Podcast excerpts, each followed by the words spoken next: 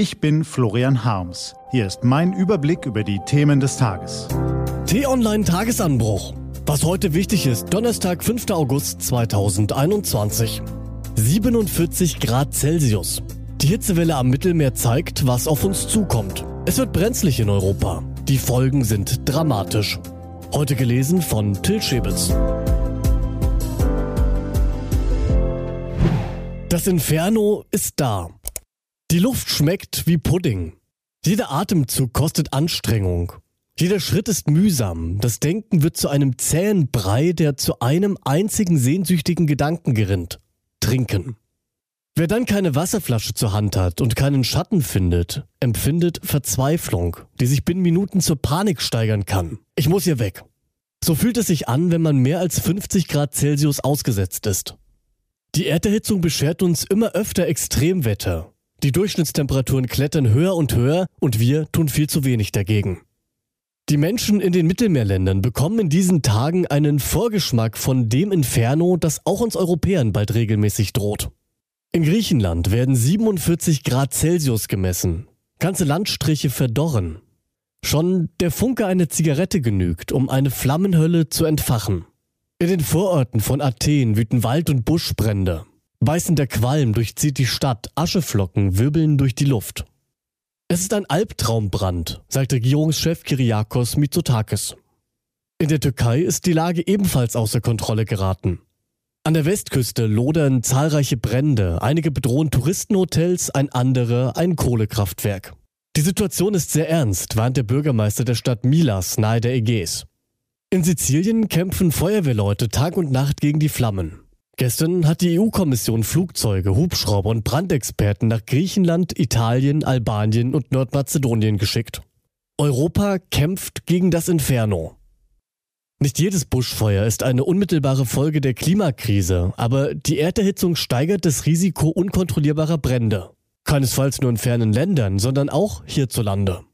Experten des Umweltbundesamtes sagen für die kommenden Jahrzehnte ein steigendes Waldbrandrisiko in Deutschland voraus.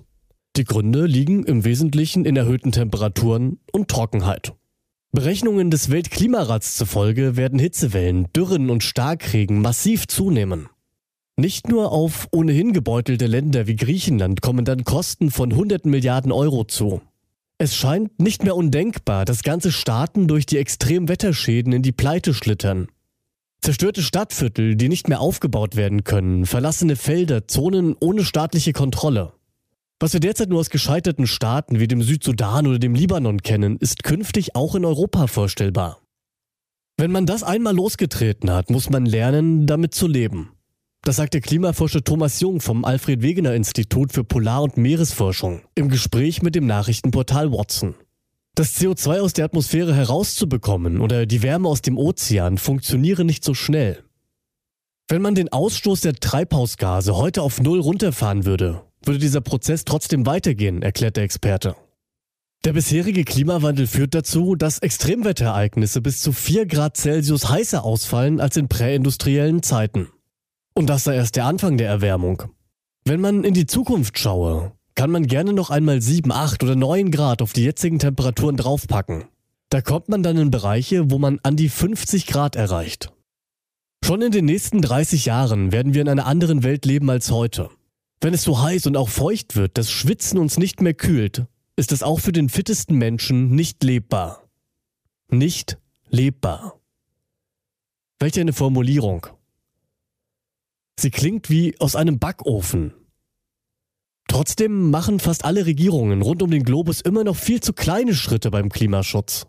Lassen sich viele Menschen nicht von ihrem gewohnten Konsumtrott abbringen. Morgens mit dem SUV ins Büro, billig Klamotten aus Asien shoppen, täglich Fleisch auf dem Teller, Fernreisen mit dem Flieger. Kaum sind die Länder Europas aus dem Corona-Lockdown herausgekommen, schießen die CO2-Emissionen wieder in die Höhe. Verhindern lässt sich der Temperaturanstieg nicht mehr. Aber es macht einen gewaltigen Unterschied, ob er anderthalb, zwei oder noch mehr Grad im weltweiten Durchschnitt beträgt. Es ist der Unterschied zwischen einem Backofen und der Hölle. Was heute wichtig ist. Die T-Online-Redaktion blickt für Sie heute unter anderem auf diese Themen. Urteil zum Gesundheitspass in Frankreich.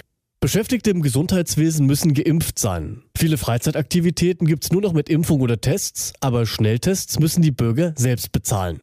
Vieles, was bei uns noch diskutiert wird, hat der französische Präsident Emmanuel Macron bereits beschlossen. Tatsächlich hatte damit die Impfquote deutlich gesteigert, allerdings auch die Proteste gegen seine Corona-Politik. Für heute ist die Entscheidung des französischen Verfassungsrats angekündigt, den Premierminister Jean Castex aufgrund der heftigen Kritik einberufen hat. Und Urteil zum Rundfunkbeitrag. Es geht um schlappe 86 Cent, die aber so manchen in Wallung versetzen. Um diesen Betrag sollte der monatliche Rundfunkbeitrag mit Beginn dieses Jahres steigen.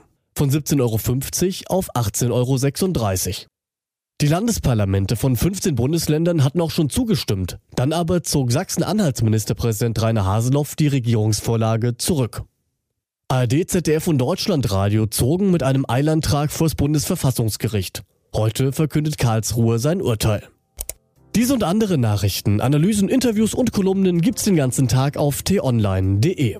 Das war der T-Online-Tagesanbruch vom 5. August 2021, produziert vom Online-Radio- und Podcast-Anbieter Detektor FM. Auf t-online.de-tagesanbruch können Sie sich auch kostenlos für den Newsletter anmelden. Ich wünsche Ihnen einen frohen Tag. Ihr Florian Harms.